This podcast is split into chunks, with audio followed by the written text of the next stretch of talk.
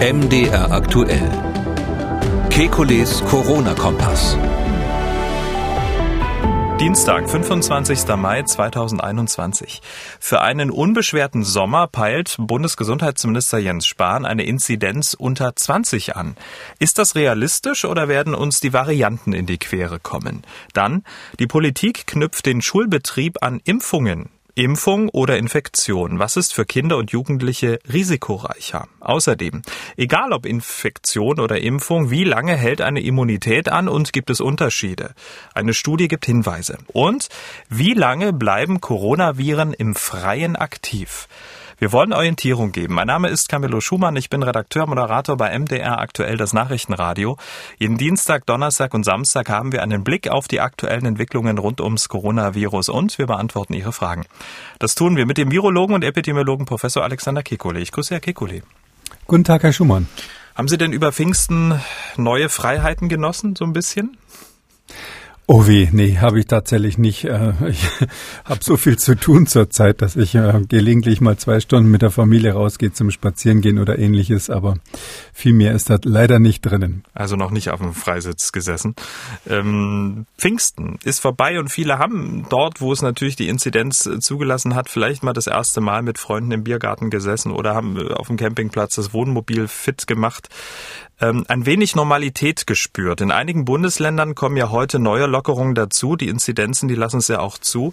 Damit es aber wirklich ein ja unbeschwerter Sommer wird, hat Bundesgesundheitsminister Jens Spahn ein neues Inzidenzziel ausgerufen. Das neue Ziel lautet Inzidenz von 20. Erst dann könne es weitreichende Lockerungen geben. Herr Kekulé, 100 hatten wir, 50, jetzt die 20. Ist das ein realistisches Ziel? Was sagen Sie dazu? Ach, das ist schon machbar. Ähm, ich glaube nicht, dass die Zahlen jetzt so im freien Fall weitermachen werden. Lass mich gerne eines, eines anderen belehren, da freue ich mich natürlich dann auch. Aber ich glaube schon, dass das letzte Stück schwieriger zu schaffen sein wird als der Anfang.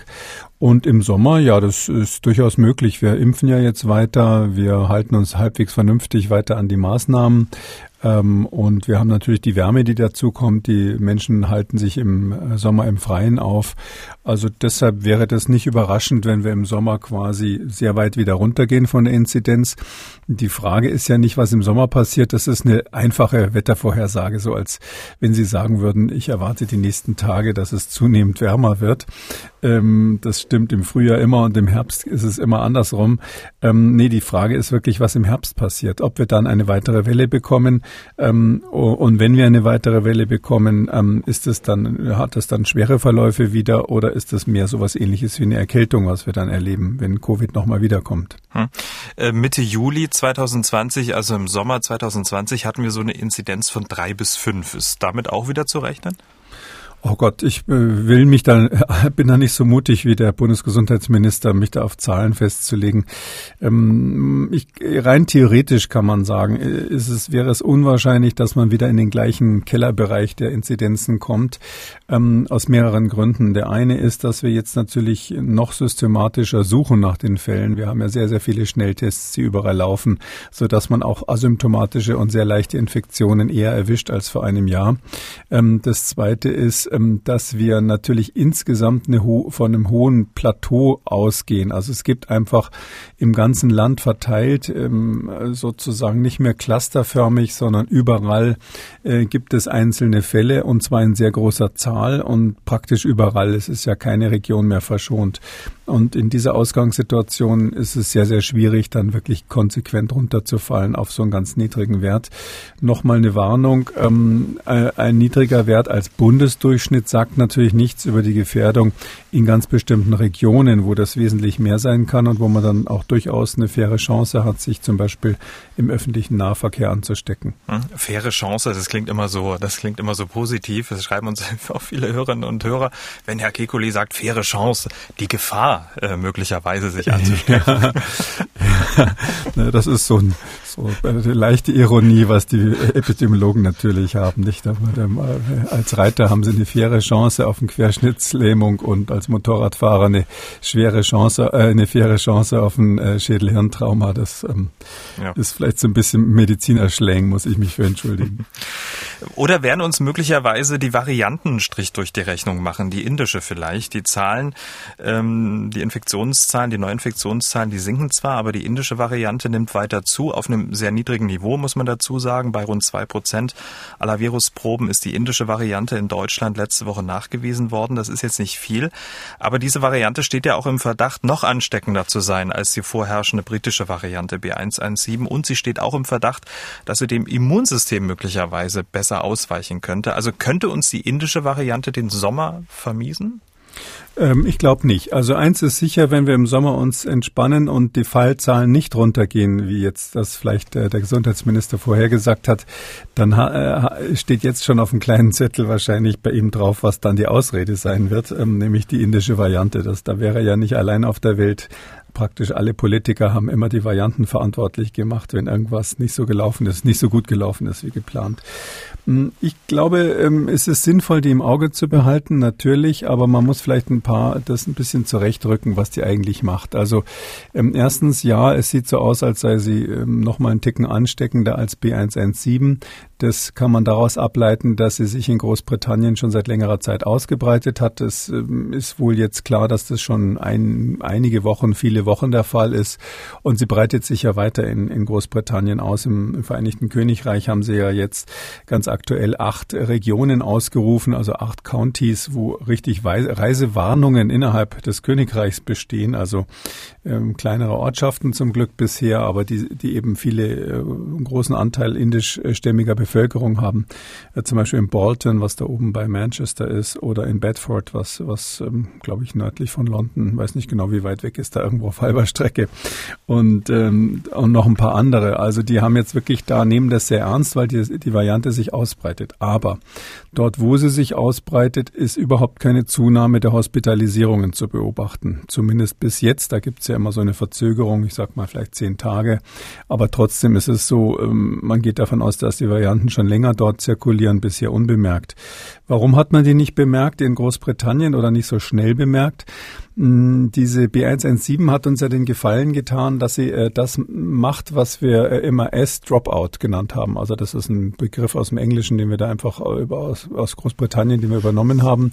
Ähm, beim Testen ist es so, ähm, dass ähm, äh, ein bestimmter Test bei der PCR, der regelmäßig verwendet wird, vor allem in England viel verwendet wird von einem Hersteller, der verwendet drei verschiedene Regionen des ähm, SARS-CoV-2-Virus zum Nachweis und einer dieser drei Tests, eine dieser drei Spezialtests sozusagen, fällt immer aus. Das ist der, der dieses S-Gen nachweist. Und deshalb ist die B117 so leicht nachzuweisen und deshalb kann man da auch hervorragende Statistiken machen, ohne jedes Mal die DNA, die RNA-Sequenz des Virus festzustellen, also eine Sequenzierung zu machen.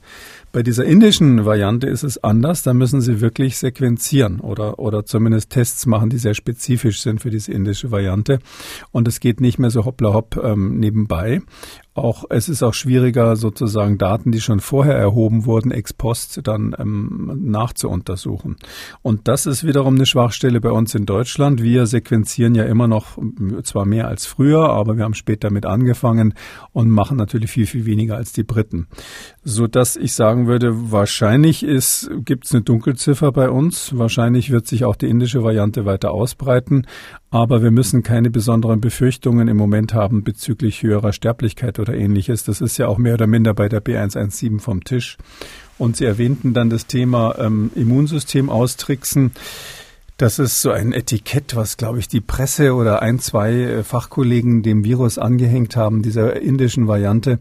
Also ähm, die, die gilt dann immer als Doppelmutante bei denen, weil die auch das Immunsystem austrickst. Mhm. Das machen die anderen auch. Also die britische Variante macht das ganz genauso, dass es so Mutationen hat, ähm, die wahrscheinlich das Immunsystem beeinflussen.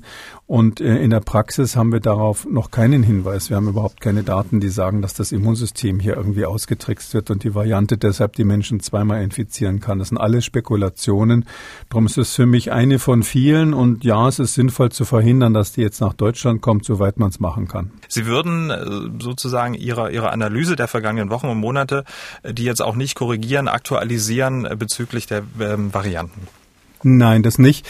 Was ich mir genau angeschaut habe, ist, in welchen Regionen ähm, diese Variante in, im Vereinigten Königreich aufgetreten ist. Dort haben wir einfach bessere Zahlen als in Indien. Klar kommt die aus Indien, aber sie macht auch im Moment in Nepal einen, einen ganz fürchterlichen Ausbruch. Aber dort haben wir keine guten epidemiologischen Zahlen, das ist ja klar.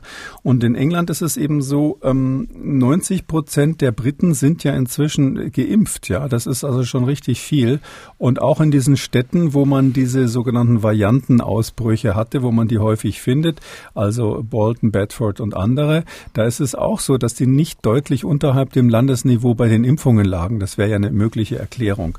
Sodass man schon die Frage stellen muss, kann es da zu Zweitinfektionen kommen, ja oder nein, von Leuten, die schon mal ähm, eine Covid-Infektion hinter sich hatten.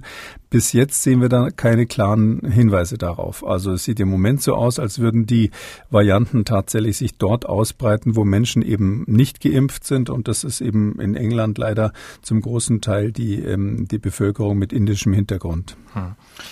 Gut, ähm, und hier bei uns trifft es ja auf eine relativ breit, also bisher relativ breit und zunehmendem Maße geimpfte Bevölkerung. Deswegen werden uns die Varianten den Sommer jetzt, um da vielleicht nochmal einen Strich drunter zu ziehen, jetzt nicht ähm, die Entspannung versauen. Ich glaube nicht, dass die uns die Entspannung versauen, wenn wir bis dahin vernünftig geimpft sind. Ich meine, auf die 90 Prozent der Engländer müssen wir erstmal kommen. Ich meine, wir sind bei den Erstimpfungen jetzt so bei 40 Prozent und bei den Zweitimpfungen weiß ich es gar nicht, 14, 15 oder so. Ähm, das heißt also, wir sind da noch weit weg. Wir haben jetzt wohl noch keine richtige Herdenimmunität. Ähm, man muss halt einfach sehen, ob wir die dann Richtung Sommer entwickeln. Ähm, ich glaube ja. Also wenn wir in dem Tempo weiter impfen wie bisher, dann ist das, dann ist das auf jeden Fall, ähm, kommen wir mit der Variante genauso klar wie mit jedem anderen äh, Typ des äh, SARS-CoV-2. 14,3 ähm, Personen doppelt geimpft, also vollständiger Impfschutz. Wir haben ja die Menschen, die sich auch infiziert haben, weil Sie gerade Herdenimmunität angesprochen haben. Wir haben ja ähm, dann die Menschen, die ähm, dann auch ihre Erstimpfung jetzt auch zunehmend bekommen werden ähm, im Juni. Ähm, wir haben die Genesenen. Das alles zusammen müsste doch eigentlich schon ein großer Batzen sein, äh, dass wir uns in Richtung Herdenimmunität dann bewegen, oder nicht? Ja, das ist genau die richtige Überlegung. Also ähm, man, man kann jetzt pessimistisch sagen, wir sind bei den 14 Prozent äh, Vollgeimpften. Das ist natürlich Lichtjahre entfernt von der Herdenimmunität, äh, sogenannten Herdenimmunität. Ähm, aber ähm, äh, dann könnte man natürlich auch optimistischer sein und sagen, ja, ähm, vielleicht reicht ja auch schon einmal geimpft, ähm, um einen deutlichen Herdeneffekt zu machen, sozusagen Herdenschutz nenne ich es mal. Und dann wären sie ja schon bei 40 Prozent. Und wenn Sie jetzt ähm, ganz äh, optimistisch rechnen, dann können Sie sagen, na gut, 40 Prozent sind einmal geimpft. Äh, die sind also weitgehend geschützt, epidemiologisch. Also individuell können sie natürlich noch krank werden, aber epidemiologisch tragen sie nicht mehr zu einem massiven Krankheitsgeschehen bei. Und ähm, dann schätze ich einfach mal genauso viele, nochmal 40 Prozent haben sich einfach schon infiziert. Das kann ja auch durchaus sein, dass wir 30 Prozent, wer weiß, wie viele das sind. Ähm, und dann sind sie natürlich sofort in dem Bereich, wo sie auch wirkliche Herdeneffekte Effekte äh, sehen würden. Ähm, irgendwo dazwischen wird wahrscheinlich die Wahrheit liegen. Also ähm, ich glaube, wir sind gerade dabei, ähm, so eine Art Übergabe zu machen, fast wie beim Staffellauf, wo die Staffel übergeben wird. Bisher waren es unsere eigenen Maßnahmen, die uns geschützt haben. Diese fünf Maßnahmen des, des Smart-Konzepts, also wir nennen das dann nicht pharmakologische Maßnahmen. Und ähm, jetzt nach und nach übernimmt sozusagen die Sicherung hier die Impfung.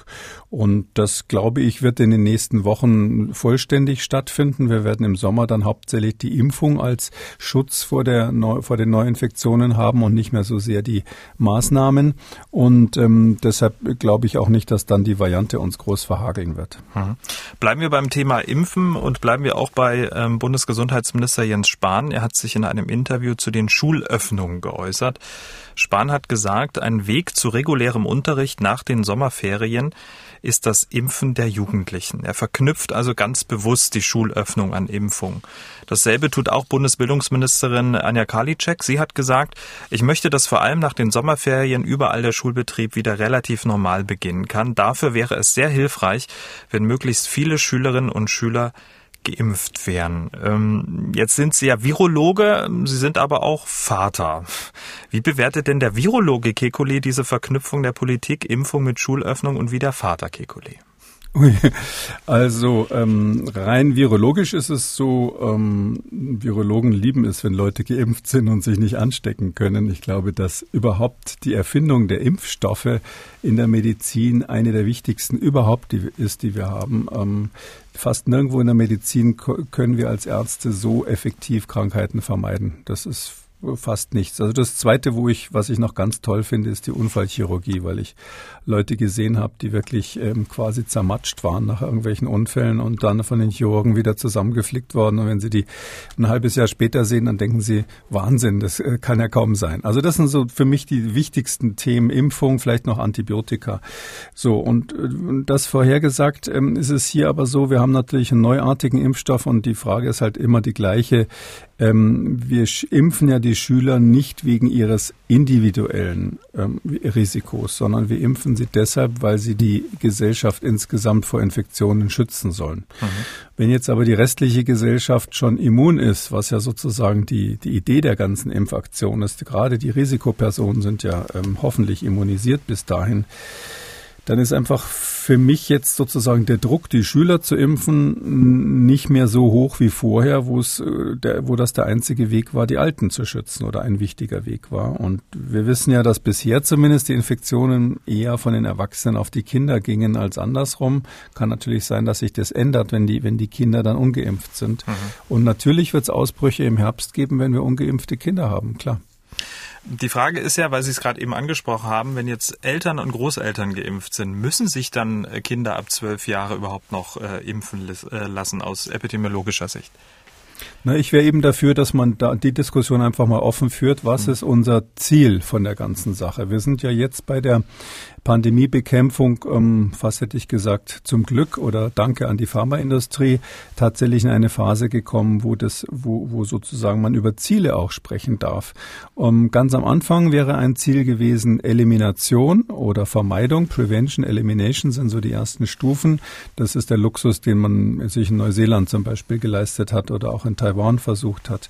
Jetzt ist die Frage, was wollen wir am Schluss? Wollen wir am Schluss, da gibt es zwei Varianten sozusagen, im Endzustand. Der eine heißt Kontrolle, Control. Ich nehme die Kategorien, die ich in diesem Podcast immer beschrieben habe und auch in meinem Buch ja sehr ausführlich beschrieben habe. Und dieses Kontrollstadium heißt, dass man ähm, noch eine gewisse Zahl von Infektionen toleriert um, und dadurch eben nicht äh, total strikt sein muss, aber die durch schnelle Nachverfolgung und die üblichen Methoden dingfest macht und daher quasi keine unkontrollierte Epidemie mehr hat. Aber man sagt, ja, wir nehmen eine gewisse, ich habe das immer kontrollierte Durchseuchung genannt, in Kauf. Heißt nicht, dass man die Leute absichtlich ansteckt, aber man äh, riskiert halt ein bisschen mehr, als wenn man die totale Elimination wollte. Und die zweite Variante, die man diskutieren könnte, und Sie ahnen es schon, die finde ich jetzt nicht so sinnvoll, wäre die vollständige Elimination. Elimination heißt dann wirklich, das Virus verschwinden zu lassen aus der Region. Bei einer weltweiten äh, Elimination sprechen wir technisch gesehen von einer Eradikation. Das haben wir mit den Pocken zum Beispiel geschafft. Ich glaube, dass bei dem Coronavirus, bei dem aktuellen und seinen ganzen Varianten, die da jetzt so kommen, ähm, eine vollständige Elimination sowieso eine Illusion ist. Könnte man lange drüber reden, warum, aber das ist meines Erachtens ein nicht erreichbares Ziel, technisch nicht erreichbar und äh, der Aufwand wäre viel zu groß. Und ähm, das, das ist nicht möglich, selbst mit dem Impfstoff meines Erachtens. Kann sein, dass ich mich da irre, aber das ist bisher meine Beurteilung. Und deshalb sage ich, wir können sowieso nur einen Kontrollzustand erreichen. Und dann müssen wir natürlich nicht äh, auf Teufel komm raus alle Kinder bis zum Alter von null am Schluss durchimpfen.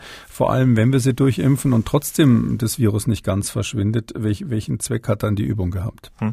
Ganz kurz, weil Sie sagen, bis null. Die EMA arbeitet derzeit an einer beschleunigten Zulassung von BioNTech Pfizer für 12 bis 15-Jährige in den USA ähm, werden ja schon Kinder ab zwölf Jahre geimpft. Es ist so, dass die ähm, pharmazeutische Industrie natürlich im Moment schon die Studien startet für ähm, sechs Monate bis zwölf Jahre. Das ist jetzt die nächste Phase und in den USA wird natürlich darüber diskutiert, auch unter Zwölfjährige demnächst zu impfen. Hm.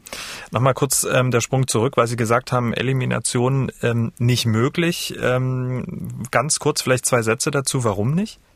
Das ist so, wir haben da mehrere Effekte. Der, der, die wichtigsten sind vielleicht Nummer eins, ähm, diese Varianten können offensichtlich, egal ob das jetzt die indische oder eine andere ist, die können offensichtlich Menschen nochmal infizieren, die schon mal äh, Covid hatten. Dadurch werden sie immer ähm, quasi einen schwelenden Infektionszustand haben. Wir sagen, das Virus ist dann endemisch, das heißt, es sitzt sozusagen fest, es ist gekommen, um zu blieben, bleiben, weil es eben, äh, weil es eben Menschen gibt, die, obwohl sie geimpft sind oder obwohl sie die Krankheit durchgemacht haben, sich zum zweiten Mal infizieren können wegen der Varianten. Und dann ist es so, dass der Immunschutz natürlich irgendwann nachlässt. Man weiß nicht genau wann, aber ich würde mal sagen, in der Größenordnung von Jahren muss man natürlich damit rechnen, dass die Menschen nach und nach weniger immun sind gegen, äh, gegen das Virus, selbst wenn exakt der gleiche Typ wiederkäme. Und der dritte Faktor ist die weltweite Reisetätigkeit. Äh, die Menschen bringen ja ähm, die Krankheiten sozusagen zu uns und exportieren sie woanders hin. Und wir wissen ja heute bereits, dass wir ähm, die allermeisten Impfstoffe, die es überhaupt gibt, in ganz wenigen Ländern ähm, verimpft haben. Ich meine, 75 Prozent der weltweit verfügbaren Impfstoffe wurden in zehn oder zwölf Ländern bisher äh, verkauft. Ähm, so, so sagt es die WHO aktuell. Und das heißt natürlich, was mit den anderen Ländern ist. Ähm, da werden wir noch lange, lange die Situation haben, dass diese Krankheit eine Rolle spielt. Und deshalb ist es, äh, wenn man die Grenzen nicht zumacht, illusorisch von Elimination in Deutschland zu sprechen. Hm. Kommen wir wieder zurück zum Impfschutz äh, in der Bevölkerung, den wir ja so ein bisschen durchdekliniert haben und dann auch verbunden mit der Frage, ähm, sollen sich jetzt auch Schülerinnen und Schüler ab zwölf Jahren Deutschland impfen lassen? Die Politik verknüpft das ja mit den Schulöffnungen. Ähm, wir haben ja gesagt, wenn sich jetzt Eltern und Großeltern, Risikogruppen etc. schon geimpft haben, stellt sich diese Frage und wir müssen sie diskutieren. Ähm, da bliebe ja, wenn jetzt Eltern und Großeltern geimpft sind, nur noch die Frage des Eigenschutzes der Kinder. Also wie hoch ist das Risiko für Kinder, die ähm, an Covid-19 zu erkranken und dann auch schwer zu erkranken. Bevor Sie antworten, ich habe mal ein paar Zahlen rausgesucht, weil ich sowas immer ganz interessant finde. Der Anteil der unter 18-Jährigen, der auf der Intensivstation behandelt wurde, lag Stand 20. Mai 2021 bei 0,4 Prozent. Oder anders ausgedrückt, von den 3.368 Covid-19-Intensivpatienten waren 13 unter 18. Und jetzt noch eine Zahl. Unter den 85.500 Menschen, die an oder mit Corona gestorben sind, waren acht zwischen 10 und 19, also die Gruppe, die jetzt geimpft werden soll. Die allermeisten von ihnen hatten teilweise gravierende Vorerkrankungen. Herr Kikuli, würde es denn nicht Sinn machen, wenn Kinder- und Jugendärzte ganz genau schauen, welches Kind geimpft wird, anstatt flächendeckend alle? Ja, das wäre auch meine Empfehlung, zumal wir ja hier, das kann man nicht oft genug sagen, einfach einen experimentellen Impfstoff haben, der noch nicht einmal eine reguläre Zulassung hat. Aber ich habe so das Gefühl, ähm, dass wir da ähm, fast schon in zwei verschiedene Welten zerfallen, so ein bisschen. Das ist so ähnlich. Ich habe so das Gefühl, dass wir in zwei verschiedene Welten verfallen. Ähm, die einen sind halt jetzt wirklich auf dem Durchmarsch mit diesen Impfungen und sagen, wir brauchen die Impfungen, damit wir Urlaub machen können, damit wir Schule machen können, damit keiner mehr darüber redet, über die Fehler, die wir in der Vergangenheit vielleicht gemacht haben als Politiker und weil wir Bundestagswahlen haben. Und die anderen ähm, äh, wagen es ähm, zu diskutieren, was die Vor- und Nachteile sind, was ja eigentlich der, der Regelfall sein sollte, meines Erachtens.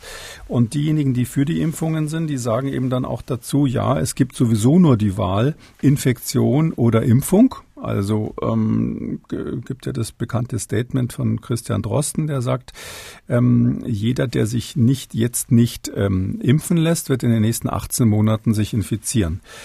Wie gesagt, ich habe das ja schon mal angedeutet, ich sehe das epidemiologisch nicht ganz so pessimistisch. Und wenn man das nicht so pessimistisch sieht, sondern sagt, nö, wir können eigentlich auch die Kinder schützen und die Gesellschaft schützen, wenn jetzt nicht alle ähm, immunisiert sind, äh, geimpft sind, ähm, dann hat man natürlich mehr Optionen. Und eine Option ist ja zum Beispiel zu warten, bis sich klassische ähm, ähm, Impfstoffe auf dem Markt befinden. Ähm, zum Beispiel ist der Novavax-Impfstoff jetzt ähm, in der Phase 2 sehr erfolgsversprechend. Im, Im Juli soll die abgeschlossen werden. Wahrscheinlich äh, wird er dann Anfang 22 bei uns verfügbar sein. Das ist ein Proteinimpfstoff.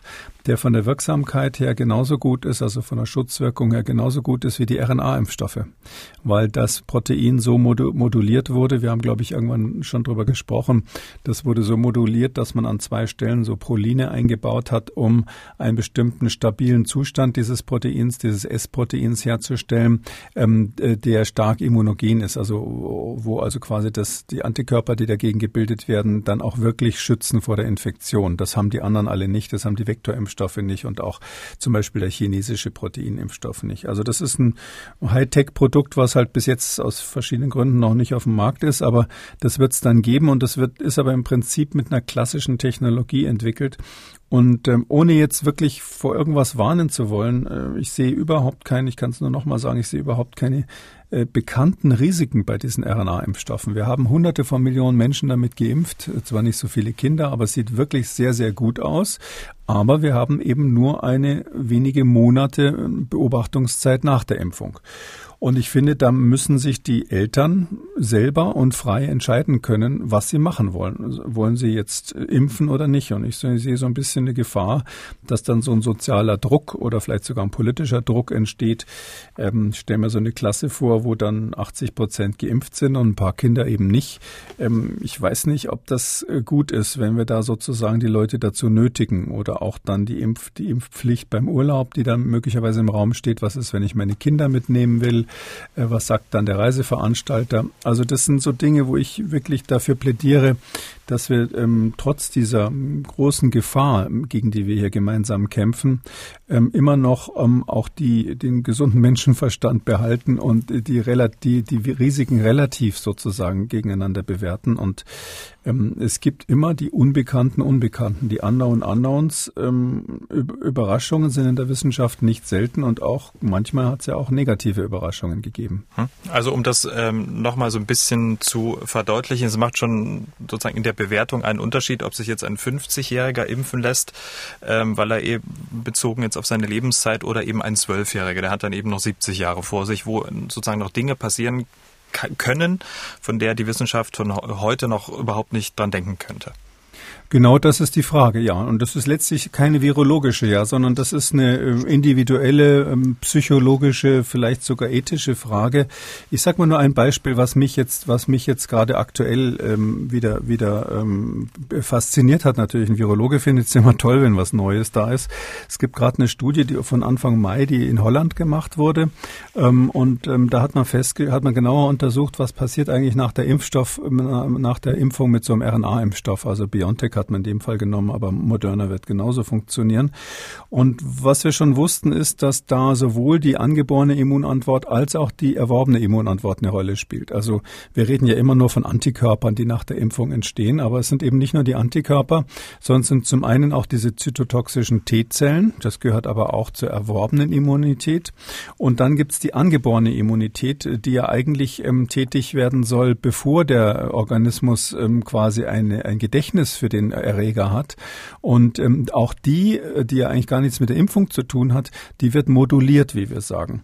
Und da ist es so, was eben hier faszinierend ist, ist, dass diese Modulation, das haben die Holländer jetzt gerade gezeigt, so ist, dass ähm, bestimmte ähm, äh, Abwehrmechanismen, also zum Beispiel gegen bestimmte Viren und Bakterien, also andere Viren und Bakterien, ähm, gebremst werden durch die Impfung. Das heißt, äh, ich impfe gegen SARS-CoV-2, dann gibt es natürlich eine Aktivierung der Antwort gegen dieses neue Virus. Aber parallel wird die Antwort gegen andere äh, Viren zum Beispiel ähm, gebremst. Also es ist sozusagen eine Umleitung der Aktivität auf das SARS-CoV-2 und gegen andere Viren ist man dann sozusagen weniger gut immun. Wir haben andere Virusinfektionen oder wir haben Virusinfektionen, bei denen genau der gegenteilige Effekt eintritt. Da haben Sie durch, gegen ein, äh, äh, Sie haben eine Virusinfektion mit dem Virus A und dadurch kann das Virus B den gleichen Menschen nicht so gut infizieren. Aber hier eben angeborene Immunantwort wird heruntergeregelt. Aber jetzt kommt's bei den Pilzen ist es genau umgekehrt. Das heißt, wenn Sie äh, die Impfung mit BioNTech kriegen, haben Sie, haben Sie eine Weile eine verstärkte Immunantwort gegen Pilze, aber eine abgeschwächte gegen andere Viren und Bakterien. Und das heißt, äh, da, da, das ist interessant. Das ist sicher ähm, eine neue Türe, die da aufgemacht wurde in der Forschung, wo dahinter riesige Katakomben und verzweigte Gänge sind, die in den nächsten Jahrzehnten noch erforscht wurden. Und die Autoren aus Holland, die sagen, ähm, wir, äh, wir schließen daraus, dass dieses sehr komplexe Reprogrammieren äh, sowohl der angeborenen Immunantwort als auch der erworbenen, ähm, dass das äh, berücksichtigt werden sollte bei der Anwendung dieser neuen Klasse von Impfstoffen. Heißt unter Fachleuten ähm, ist das so ein bisschen was wie ein erhobener Zeigefinger. Schaut mal her, das ist komplett unerwartet und neu. Ähm, woher wollt ihr wissen, was in 30 Jahren noch alles so rausgefunden wird? Sonst müssten wir Virologen ja aufhören zu forschen. Dazu passt auch äh, die Frage unserer Hörerin Frau Wert aus Eckernförde. Sie hat uns angerufen. Sie macht sich genau wegen dieser Impfdiskussion für Schülerinnen und Schüler Sorgen. Ich bin also besorgte Großmutter und mache mir wirklich Sorgen über Impfungen bei Kindern. Inwieweit greifen diese Impfstoffe wirklich in unser Genom ein? Kann es zu Veränderungen führen? Also ich habe nichts gegen Impfungen bei alten Leuten, aber ich sehe sehr, sehr kritisch Impfungen für Kinder oder Kleinkinder und habe Angst, dass es auch einen Zwang gibt für Schulen und Kindergärten. Da hätte ich gerne mal die Meinung von Herrn Kekulé dazu. Vielen Dank. Also 80 Prozent habe ich, glaube ich, schon gesagt. meine Meinung ist, glaube ich, Entschuldigung, meine Meinung ist, glaube ich, deutlich geworden. Ähm, es ist so, vielleicht zu den einen Punkt. Also es wird äh, zirkuliert immer so die Idee, dass diese RNA-Impfstoffe ins Genom eingreifen könnten. Wir haben ja da einmal in einer der letzten Folgen sehr ausführlich drüber gesprochen. Vielleicht können wir die auch nochmal verlinken. Und ähm, es ist aber so, da muss man Folgendes sagen. Also das, das setzt voraus, dass bestimmte Teile im Genom des Menschen aktiviert werden, die ein Enzym äh, fabrizieren, das heißt reverse Transkriptase. Nur mit diesem Enzym kann die RNA von einem RNA-Virus wie dem Coronaviren äh, rück, äh, werden, rückgeschrieben werden in eine DNA und nur die DNA kann sich dann ins Genom irgendwie einklinken ähm, dass dieser Prozess, diese Aktivierung der reversen Transkriptase, das kennen wir von Virusinfektionen. Das passiert tatsächlich bei einer Virusinfektion manchmal und deshalb kann man dort den Besch Prozess beschreiben beschreiben. Wir haben keine Hinweise darauf, dass diese Aktivierung auch bei der Impfung stattfindet. Selbst bei der Impfung mit den RNA-Impfstoffen gibt es, ich sag mal in Klammern bisher, keinerlei Hinweise darauf, dass es zu so einer Aktivierung kommt. Und wenn, dann wäre das nach dem gesunden Menschenverstand, äh, derzeitiger Stand der Technik, wohl eher nur an der Einstichstelle, also an der Stelle, wo man jetzt quasi auch dann die Schmerzen und Rötung hat und so weiter, also die Reaktogenität direkt spürt. Das ist anders als bei einer Virusinfektion, weil die Viren sich ja im ganzen Körper erstmal ausbreiten. Deshalb ist die Wahrscheinlichkeit, dass jetzt hier nennenswerte Mutationen durch dieses Virus passieren, so wie wir das mit manchen anderen Viren kennen, extrem gering. Also nach dem derzeitigen Stand der Wissenschaft sehe ich also ähm, keine Daten, die jetzt irgendwie in dieser konkreten Richtung Angst machen würden. Meine, ähm, mein erhobener Zeigefinger richtet sich nur gegen das, was wir nicht wissen, also gegen unbekannte Faktoren, die vielleicht erst in fünf Jahren gefunden werden oder in zehn zehn. Und dann leben in der Tat die Kinder noch und ähm, ich gehe dann langsam in Ruhestand und ähm, ich muss jetzt auch sagen, ähm, wenn Sie als 60-Jähriger die Wahl haben, ähm, gegen ein gefährliches Virus sich zu impfen, ähm, den Rest Ihres Lebens mit der FFP2-Maske rumzurennen ähm, oder äh, dann äh, quasi im ersten Fall die Nebenwirkungen der Impfung in Kauf zu nehmen, die dann irgendwann mit 80 plus kommen, da ist man, glaube ich, eher robust, auch von der subjektiven Entscheidung her. Man glaubt ja nicht, dass man dann zu denen gehört, die es betrifft. Bei Kindern entscheiden ja Erwachsene für andere. Und ich glaube, da muss man auch ähm, einen höheren, äh, strengeren Maßstab anlegen, als wenn man selber freiwillig ein Risiko eingeht. Hm. Wenn man mal alle Unbekannten in der Zukunft mal wegrechnet und sich nur die Zahlen und Fakten anschaut, die ich vorhin ähm, vorgetragen habe, nochmal kurzer Bezug darauf. Also ähm, so Anteil der Intensivpatienten ähm, der unter 18-Jährigen 0,4 Prozent. Acht von 85.500 Menschen, die gestorben sind, waren zwischen 10 und 19 19. Wenn man sich nur diese Zahlen und Fakten anschaut, würde man da auf die Idee kommen, ähm, eine breit angelegte Impfkampagne für Zwölfjährige zu fahren? Ähm, ja, Sie fragen, wa warum man sozusagen so abwegige, so eine abwegige Idee hat. Da, da ist Folgendes eben, darum hatte ich das vorhin nochmal erwähnt, wenn Sie davon ausgehen, dass jeder, der nicht geimpft ist, stattdessen in kurzer Zeit infiziert sein wird, das ist ja die Grundannahme, die hier dahinter steht. Ähm, und dann würden Sie natürlich dann die Frage stellen müssen, okay, was ist eigentlich schlimmer, Impfung oder Infektion? Mhm. Und dann würden natürlich diese sehr niedrigen Zahlen, die Sie nennen, also Sie sagen zu Recht, also nach der Infektion gibt es ganz wenige Menschen im jungen Alter, die schwere Erkrankungen haben. Das ist quasi vernachlässigbar.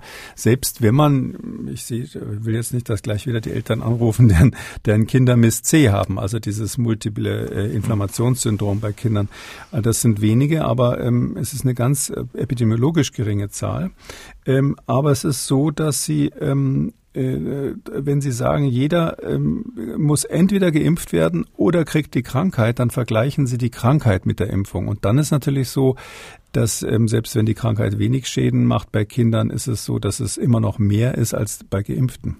Mhm. Also die Impfung ist, ist ja höchstwahrscheinlich, so wie es jetzt aussieht, auch bei Kindern mit den Nebenwirkungen, die wir feststellen können, in dem Bereich, wo man sagen muss, das wird immer geringer sein als das Virus. Kann man sich so praktisch vorstellen, ja, auf der einen Seite haben Sie ein Virus, mit dem Sie sich auseinandersetzen und auf der anderen Seite sozusagen nur ein Fragment dieses Virus. Also klar ist es sehr wahrscheinlich, dass dieses äh, Bruchstück eines Virus äh, weniger schwere Nebenwirkungen macht.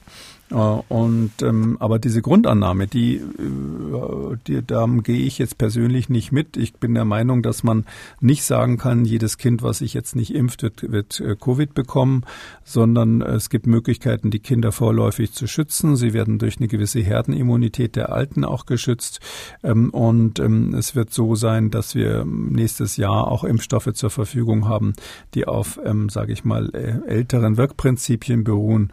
Und ähm, da kann man die Frage dann nochmal stellen. Hm. Ähm, kleiner Einschub, eine, eine, eine Beobachtung aus dem Bekanntenkreis. Die Eltern waren beide Corona-positiv und die kleinen Kinder, die waren glaube ich acht und fünf, äh, im selben Haushalt, ähm, haben zusammen gespielt und gekuschelt und so, die waren negativ. Also sie haben sich überhaupt nicht angesteckt. Also sowas passiert ja auch, ne?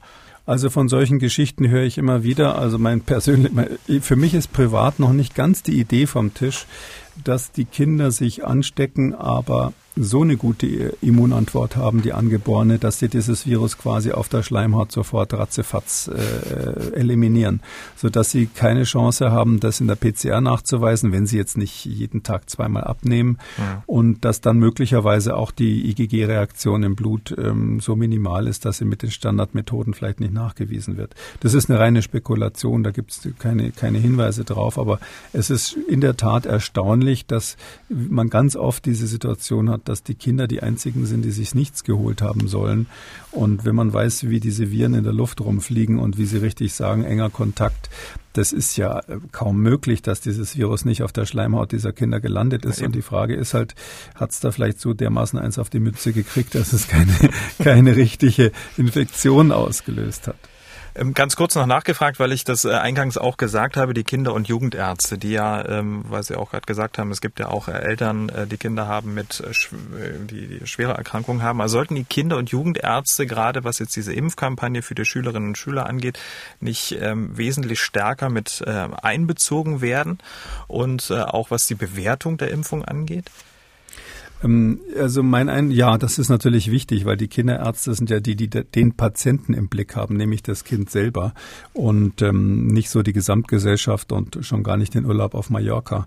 Also ich glaube, ähm, das Problem ist nur, ich sage es ganz ehrlich, das ist ja eine weltweite Tendenz. In den ähm, Industrieländern, in den USA ähm, sehe ich das hautnah. Ähm, da wird keine Sekunde gezögert, die Kinder zu impfen, die jetzt in die, also bis zwölf Jahre runter. Ähm, selbstverständlich werden die geimpft, ja, weil man äh, weg mit dieser Maske, die Maskenpflicht ist ja in den USA in großen Bereichen schon fallen gelassen worden und auch in den Schulen wird es nicht mehr gemacht zum großen Teil. Und deshalb ist, ist dort völlig klar, dass die Kinder geimpft werden. Ab zwölf jetzt bisher, weil der Impfstoff ab zwölf jetzt zugelassen ist. Ähm, und das auch unter den Kinderärzten. Also es ist so, dass eigentlich da schon so eine Einigkeit besteht zwischen Kinderärzten, zwischen Politikern und Epidemiologen und Reiseveranstaltern. Und ähm, äh, da ist es wahnsinnig schwierig, ähm, überhaupt noch gegenzuhalten. Ich habe so das Gefühl, da rollt eine Lawine los und es wird in der Tat im Herbst so sein, äh, dass, dass man wahrscheinlich mit dem Finger auf die Kinder zeigt, die nicht geimpft werden wollen. Gibt es denn vergleichbare Viruserkrankungen, ähm, wo das schon ähnlich gemacht wurde oder ist das jetzt wirklich eine absolute Ausnahme? Das ist ein Weltexperiment, ein historisches Experiment äh, seit Entstehung des Homo sapiens. ähm, das gab es noch nie, dass man erstens eine Pandemie mit einer Impfung beendet hat und zweitens einen ähm, neuen Impfstoff, der auf einem neuen Wirkprinzip ähm, beruht, quasi global in alle Altersgruppen ein anwendet. Gut, lassen wir mal so stehen. Ähm, wie gesagt, offen zur Diskussion. Dafür ist ja der Podcast auch da, zur Meinungsbildung und ähm, Informationen, um aus dem Ganzen dann, ähm, dann ja eine Handlungsempfehlung für sich ganz persönlich auch zu haben, was man tut. Ja, ja, das ist das. Ich bin, finde, am Schluss muss man eine individuelle Abwägung haben und vielleicht um noch ein, ein Positives zu sagen. Es gibt ja äh, Jugendliche, die haben ähm, Long-Covid-Symptome, ähm, zum Beispiel diese Geruchsstörungen bleiben manchmal. Ähm, da ist es möglich, dass die Impfung ähm, vielleicht äh, hilft, diese Symptome zu bereinigen. Ähm, und es gibt natürlich viele Jugendliche, die ähm, einfach ein hohes Risiko haben, entweder von ihrem Verhalten her oder weil sie individuelle äh, Risikofaktoren haben. Und da wird man natürlich nicht lange zögern. Sobald der Impfstoff ab 12 zugelassen ist, ist es ganz klar, dass man aufgrund individueller Überlegungen äh, viele Situationen hat, wo man impfen sollte. Weil es auch gerade gut passt, lassen Sie uns über eine australische Studie sprechen, die eben doch einiges Licht ins Dunkel bringt zu den Fragen, ist eine Impfung ein wirksamer Immunschutz, also ein wirksamerer Immunschutz als eine durchgemachte Infektion und wie lange hält eigentlich so ein Immunschutz an? Da gibt es ja die berühmte Sechs-Monats-Regel, sowohl für Genesene als auch für Geimpfte. Genesene sollten nach einem halben Jahr ihre Erstimpfung erhalten und Geimpfte dann ihre Auffrischungsimpfung. Aber ist das wirklich nötig? Es geht um neutralisierende Antikörper und ihre Rolle im Kampf gegen das Virus. Erstmal, was sind so die wichtigsten Rahmendaten zu dieser Studie?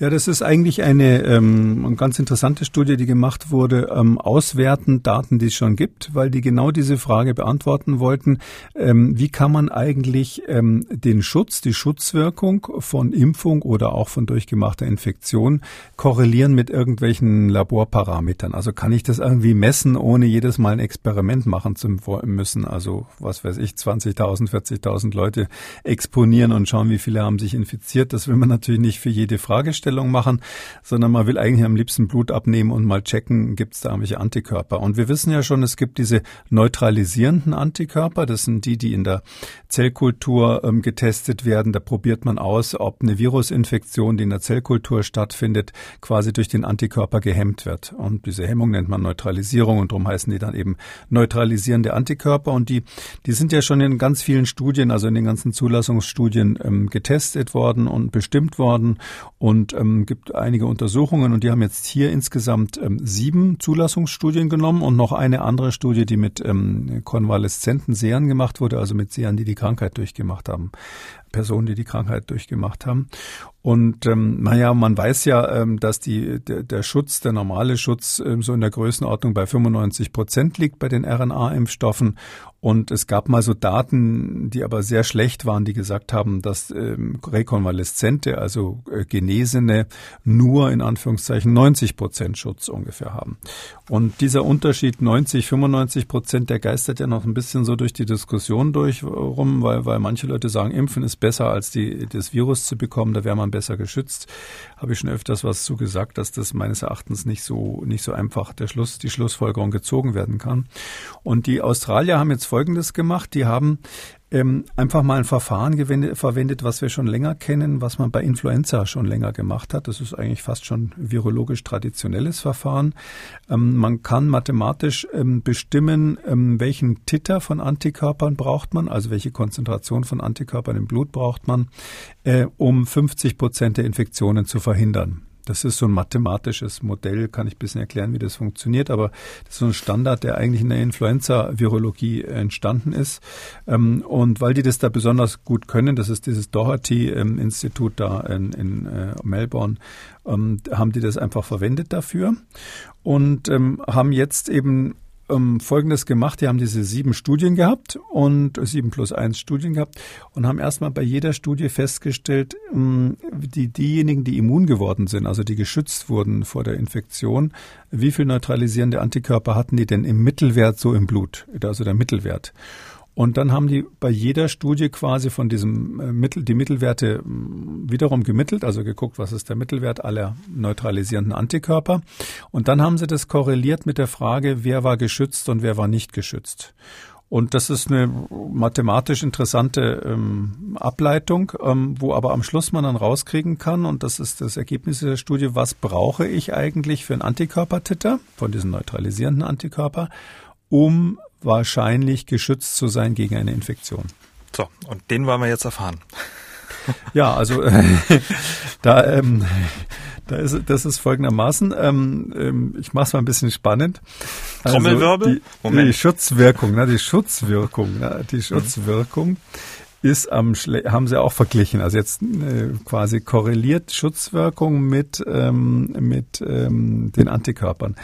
Also am schlechtesten den letzten Platz in diesem Rennen hat äh, der chinesische Impfstoff Sinovac gemacht. Das wissen wir schon. Das war ja der, wo man ähm, zweimal impfen musste, damit da was passiert, oder noch ein drittes Mal impfen musste, damit da was passiert, Entschuldigung.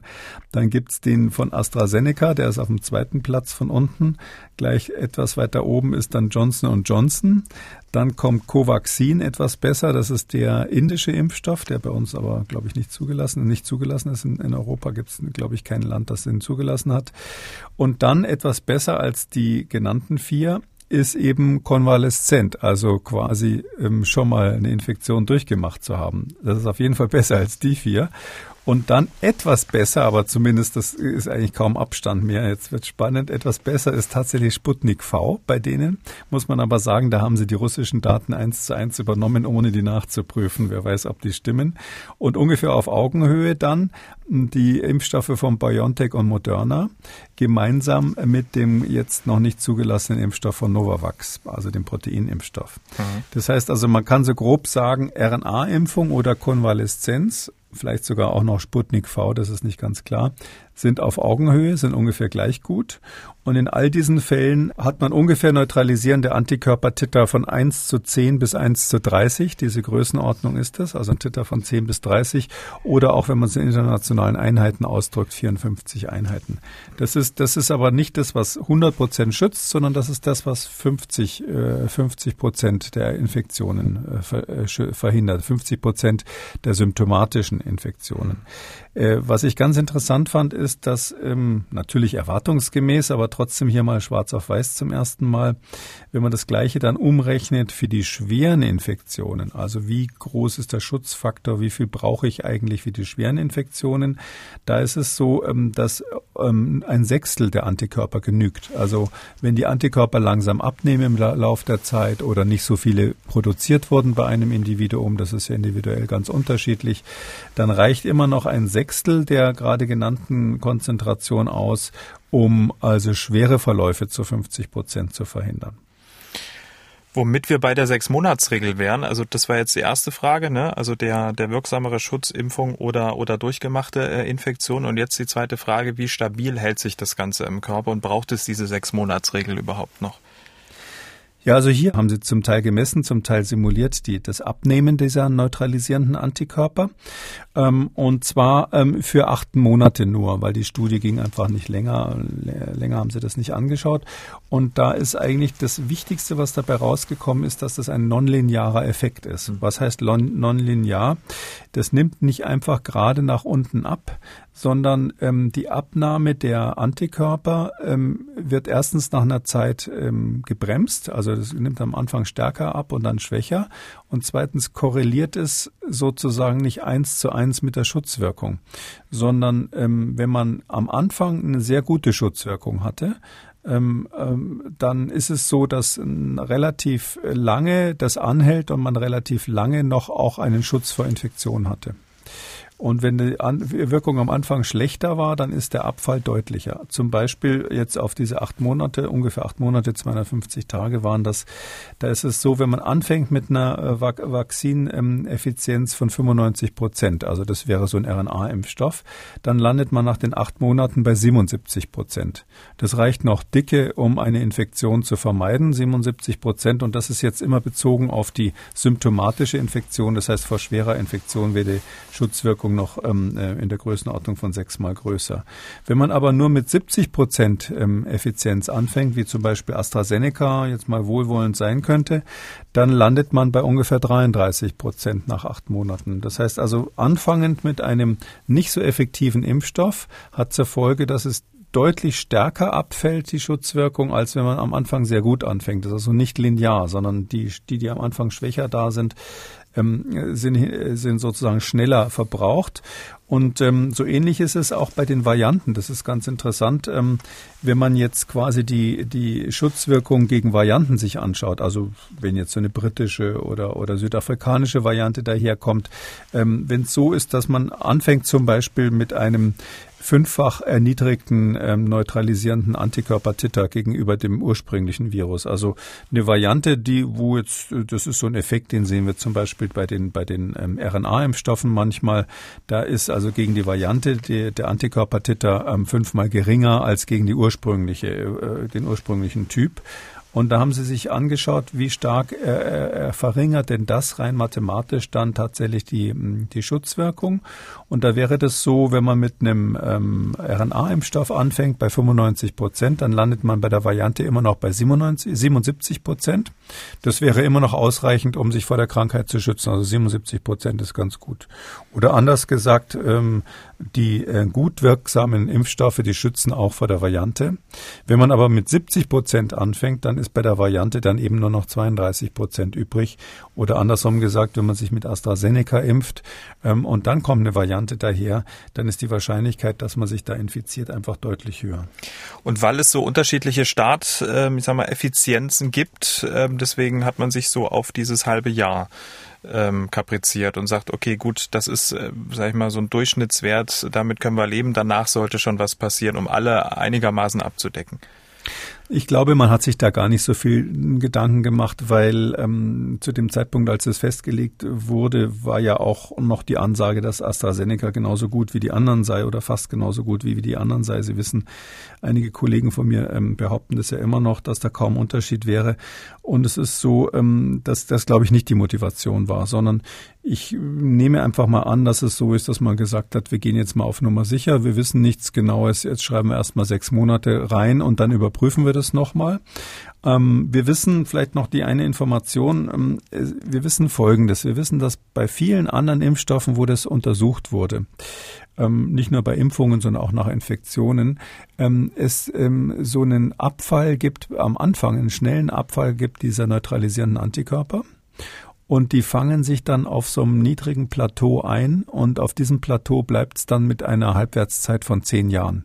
Also am Anfang geht's schnell runter, Halbwertszeit ist kurz, ich sag mal paar, paar Wochen oder Monate und dann fängt sich das so, ich sag mal ungefähr nach einem Jahr oder so oder nach zwei Jahren fängt sich das auf so einem niedrigen, äh, langsam ähm, reduzierenden Plateau, was dann Halbwertszeit nur noch von zehn Jahren hat, also alle zehn Jahre sich nur noch halbiert.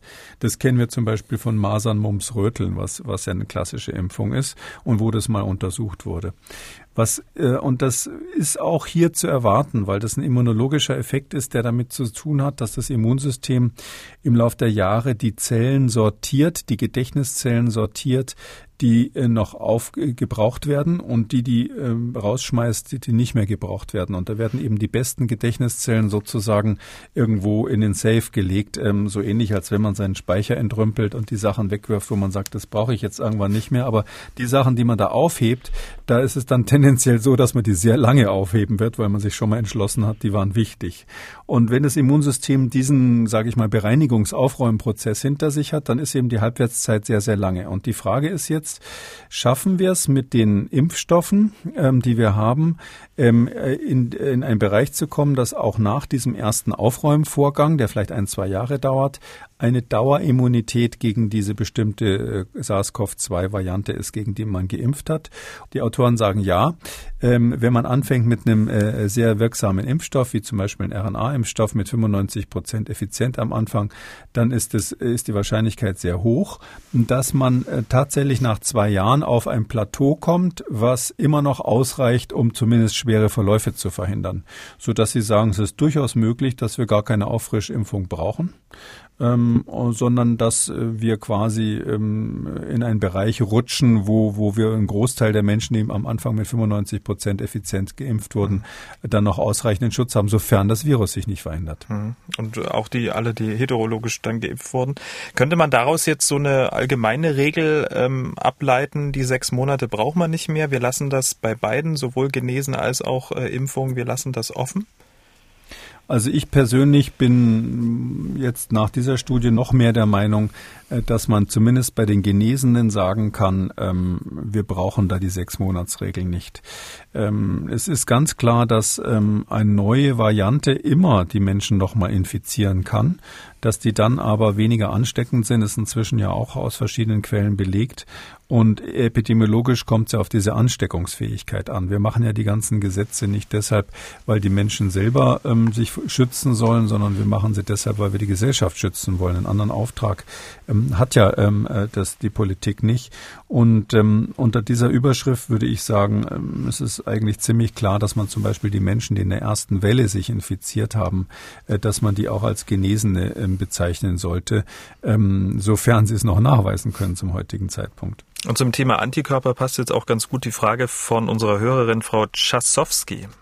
Ich habe nach Ihrer Aussage nach Befund äh, sehr viele Antikörper, sodass eine Impfung aus ihrer Sicht nicht notwendig ist. Wir mindestens bis zum Herbst warten und sie hofft sogar, äh, dass ich dann noch so viele Antikörper habe, dass ich damit über den Winter komme und erst in einem Jahr impfen müsste.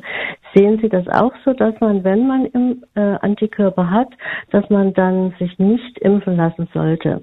Ich habe jedoch dann keinen Nachweis darüber, dass ich als ja als von Corona Genesene gelte, müsste also mich dann trotzdem alle, alle Einschränkungen und so weiter halten, die für nicht geimpfte und nicht Genesene gelten. Und der Tipp äh, kam von der Hausärztin von Frau Czakosowski. Mhm, ja, also ähm, das ist naheliegend. Man muss dazu sagen, die Studie, über die wir gerade gesprochen haben, hat, äh, betraf speziell die neutralisierenden mhm. Antikörper. Das ist ein Verfahren, was jetzt nicht so standardmäßig im Labor gemacht wird.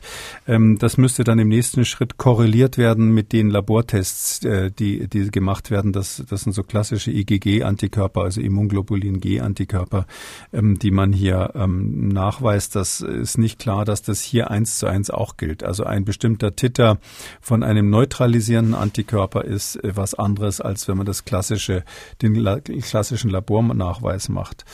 Aber ich glaube, dass man trotzdem aufgrund dieser Daten jetzt sagen kann, die Wahrscheinlichkeit ist doch ziemlich hoch, dass die Antikörperkonzentration, auch die normale IgG-Konzentration, ähm, ein Hinweis zumindest darauf ist, wie, wie gut man immun ist gegen eine Virusinfektion und ja, wenn jemand da einen hohen Titter hat, das wird wahrscheinlich in den nächsten Wochen dann noch untersucht werden. Ich bin ganz sicher, dass diese Studie von vielen aufgegriffen wird, ähm, die jetzt dann Reihenuntersuchungen damit machen. Und dann werden wir in den nächsten Wochen sicher sehen, ähm, wie gut korreliert das auch mit dem normalen IgG-Test, den quasi jedes normale Labor macht.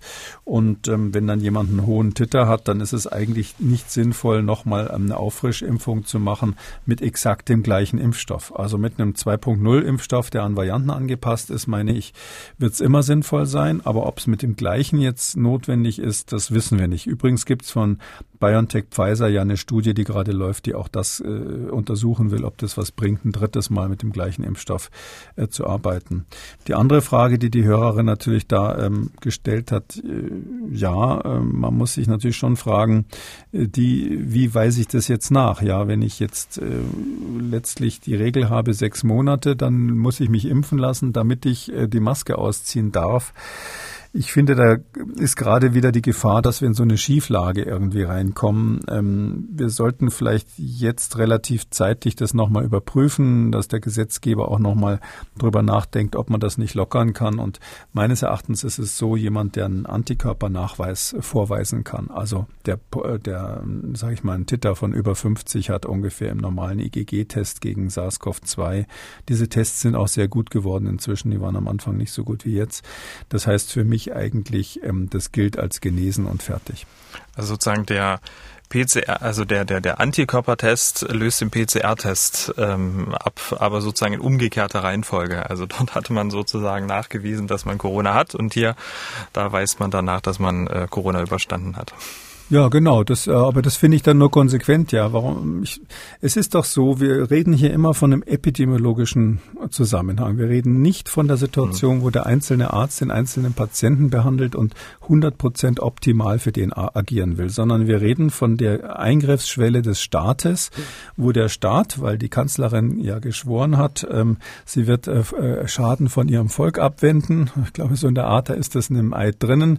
Und deshalb ist der Staat ja hier tätig. Äh, von dem ganzen Volk Schaden abzuwenden. Und ich glaube, äh, dass äh, da ist die, darf man sich die Unschärfe leisten, wirklich zu sagen, ähm, ob der jetzt eine positive PCR hatte oder ob der jetzt noch Antikörper im Blut hatte. Das ist uns egal. In beiden Fällen gilt es als genesen und fertig. Wir kommen zu weiteren Fragen unserer Hörerinnen und Hörer. Frau Stahl hat uns gemailt. Sie will wissen, kurz und schmerzlos, wie lange bleiben die Coronaviren im Freien aktiv?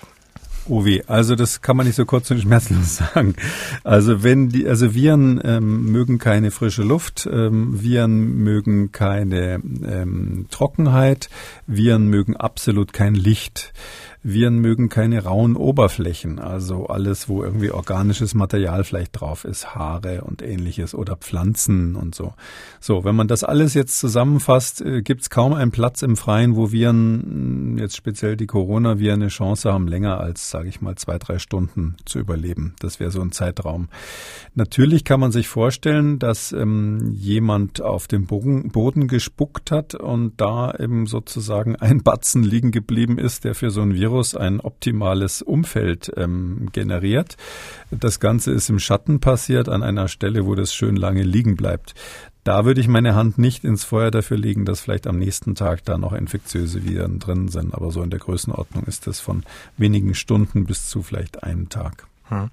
Das war sozusagen jetzt die Schmierinfektion, wenn man tatsächlich reinfasst. Und wie, wie, wie sieht's mit ähm, Aerosolen, die sich halten und infektiös sind? Ähm, das gibt's im Freien praktisch nicht. Also die Aerosolbildung ist aus physikalischen Gründen eigentlich im geschlossenen Raum der Klassiker.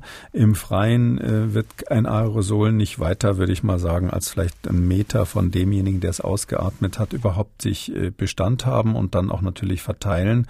Und die klassische Tröpfcheninfektion, wo man also Ballist, auf ballistischer Bahn fliegende Tröpfchen hat, die den anderen treffen müssen, das ist ja eine Sache in dem Moment, die passiert in dem Moment, wo sie passiert, weil die fallen dann hinterher zu Boden. Deshalb würde ich sagen, die luftgetragenen Infektionen sind vernachlässigbar sowieso, außer man steht ganz nah von Gesicht zu Gesicht zusammen und äh, es kommt eigentlich nur noch auf die Schmierinfektionen an. Herr Lautenberg hat gemailt. Mein Vater hat seit seiner Corona-Infektion letzten Oktober keinen Geruchs- und Geschmack Geschmackssinn mehr, obwohl er einen sehr milden Verlauf hatte. Und weil Herr Kekulé in einer seiner letzten Folgen erklärt hatte, dass es sein könnte, dass sich das Virus teilweise in unsere DNA einnistet, wollte ich fragen, ob das eine Erklärung dafür sein könnte und ob er damit rechnen kann, seinen Geruchs- und Geschmackssinn bald wieder zu haben. Vielen Dank und viele Grüße. Ja, also könnte natürlich, das darf man den Wissenschaftler nie fragen, es könnte schon sein, ja, weil es, was wir hier haben, ist ja, dass äh, offensichtlich die Entzündung weiter ähm, stattfindet. Ähm, so wie es im Moment aussieht nach den aktuellen Daten, ist es so, dass diese Geruchsstörung, das ist wirklich eine Entzündung rund um die Nervenfasern, rund um die Riechfasern und ähm, nicht eine Durchtrennung etwa der, äh, der Riechfasern. Und das, das Axon, also der eigentliche Nervenstrang selber, ist auch nicht komplett kaputt, sondern es ist nur eine Entzündung. Das heißt natürlich, prognostisch gesehen muss man hoffen, dass diese Entzündung irgendwann wieder aufhört und dann natürlich der Geruchssinn wiederkommt. Rein theoretisch muss man auch sagen, kann eine Entzündung so lange dauern, dass er dann irgendwann den, die eigentlichen Nerv, sozusagen das Kabel innen drinnen, wenn ich das mal so sagen darf, äh, zerstört. Das gibt's auch. Aber dann muss sie schon eine ganze Weile dauern. In der Neurologie ist so eine klassische Größenordnung sind sechs Monate. Also was sich nach sechs Monaten nicht gebessert hat, ist äh, meistens dann auch äh, in der Reha hinterher zäh zur Behandlung. Also da wird es dann mühsam, die, die, die Nerven wieder äh, zu reaktivieren, so dass ich sagen würde, alles, was unter sechs Monate ist bei Geruchsverlust, hat noch eine gute Prognose zunächst mal. Aber ich äh, habe auch schon von Leuten gehört, die durchaus länger äh, Geruchsverlust hatten und dann wissen wir nicht, ob es jemals wiederkommt. Ähm, es gibt inzwischen ja Therapieprogramme, die darüber, ähm, die, die da experimentell versuchen, was zu machen, zum Beispiel mit Cortisongabe und ähnlichem. Ich würde wahrscheinlich, wenn es sich innerhalb von drei, vier Wochen nach der Infektion nicht der Geruchssinn nicht wieder einstellt, würde ich damit schon mal zu einem Spezialisten gehen und, und fragen, ob der da was machen kann. Bis hin zu der ja nie völlig unbewiesenen möglichen Wirkung ähm, einer Impfung, die man dann da draufsetzen kann, weil dann das Immunsystem unter Umständen diese ähm, autoimmunologische Entzündung, um die es ja hier sich hier handelt, ähm, äh, außer Kraft setzt. Hier sind sieben Monate in dem Fall. Ja, das ähm, habe ich natürlich mitgekriegt. Das ist schon ziemlich lang. Also sieben Monate ist so ein Zeitraum, wo man äh, aus neurologischer Sicht schon anfängt, sich Sorgen zu machen, ob es zurückkommt.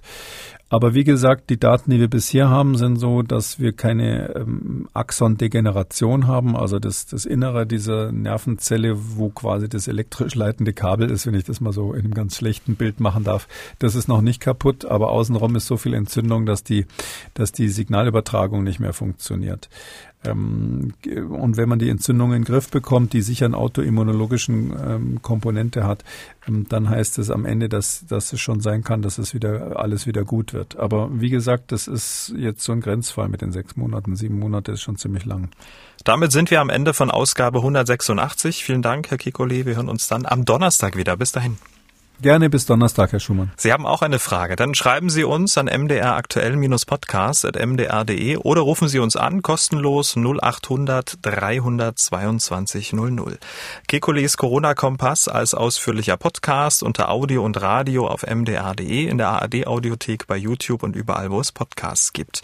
Ja, wer das ein oder andere Thema nochmal vertiefen möchte, kein Problem. Alle wichtigen Links zur Sendung und alle Folgen zum Nachlesen unter Audio und Radio auf mdr.de. MDR aktuell. Kekules Corona-Kompass.